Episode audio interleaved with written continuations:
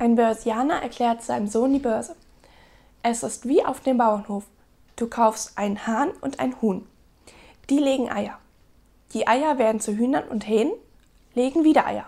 Und schon hast du einen großen, wertvollen Hühnerbestand. So einfach ist das? Ja, nur jetzt kommt ein Unwetter und spült alles weg. Ja, und dann? Tja, mein Sohn, Enten hättest du kaufen müssen.